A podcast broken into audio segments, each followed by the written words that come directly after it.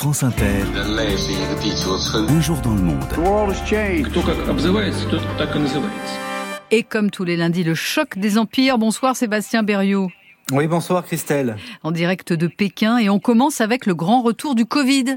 Oui, la Chine qui fait face en ce moment à une deuxième vague de Covid qui a démarré au mois d'avril. Alors évidemment, dès qu'il s'agit de la Chine, les chiffres sont toujours impressionnants. Le nombre de nouveaux cas est estimé en ce moment à 40 millions par semaine, avec un pic attendu pour fin juin à 65 millions de cas par semaine. C'est vrai que les services hospitaliers conseillent aux personnes vulnérables de renouveler leur vaccination, mais c'est bien là la seule recommandation pour le reste, les autorités insistent sur la nécessité d'avoir une vie tout à fait normale, comme si les trois années de politique zéro Covid n'avaient jamais existé. Un scientifique de l'université Fudan de Shanghai appelle les citoyens à ne pas réagir de manière excessive. Des propos qui ont de quoi perturber certains Chinois quand on sait qu'il y a moins de six mois, une personne touchée par le Covid, considérée comme très dangereuse était enfermée.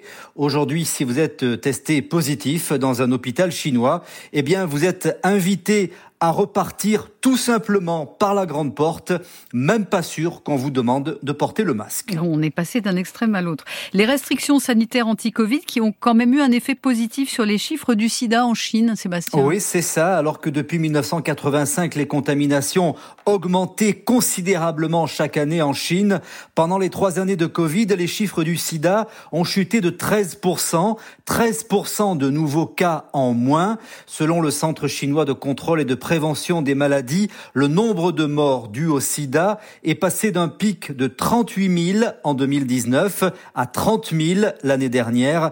Les autorités ne donnent pas d'explication formelle, mais soulignent que ces bons chiffres sont intervenus pendant les restrictions sanitaires. Le lien paraît donc évident. La politique d'enfermement a sérieusement limité les deux principaux vecteurs du sida en Chine, à savoir les activités de prostitution et la possibilité d'avoir des relations sexuelles en dehors du couple. En revanche, sur le plan financier, la politique zéro Covid continue de faire des dégâts.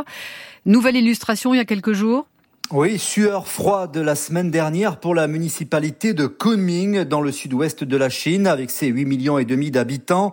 La grande ville du Yunnan, criblée de dettes, était confrontée à une échéance vendredi dernier pour rembourser des obligations gouvernementales à hauteur d'1,2 milliard de yuan, l'équivalent de 170 millions de dollars. La municipalité a finalement pu régler à temps une partie de la somme, mais cet épisode est venu rappeler une réalité en Chine qui pourrait à terme menacer la reprise de la deuxième économie mondiale, la dette cachée des provinces chinoises.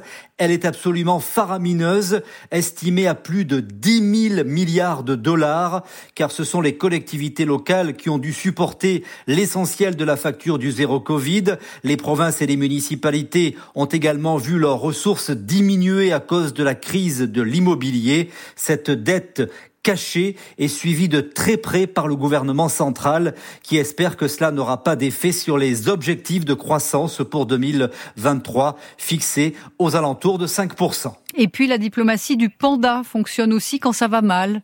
Oui, quoi de mieux qu'un panda malade pour symboliser les tensions en ce moment entre la Chine et les États-Unis? Les autorités chinoises ont choisi de médiatiser le retour de Yaya en Chine, une femelle euh, panda qui est restée euh, aux États-Unis pendant plus de 20 ans. À son arrivée à Shanghai à bord d'un avion cargo, le panda est apparu très amaigri, sale et dans un état de faiblesse. Des images qui ont aussitôt, et c'était certainement voulu, provoquer la colère des internautes chinois, accusant les États-Unis de ne pas avoir suffisamment pris soin du panda chinois. La vieille Yaya est revenue ce matin sur son lieu de naissance au zoo de Pékin, une séquence qui a également permis aux internautes de se déchaîner contre les États-Unis. Merci Sébastien Berriot en direct de Pékin.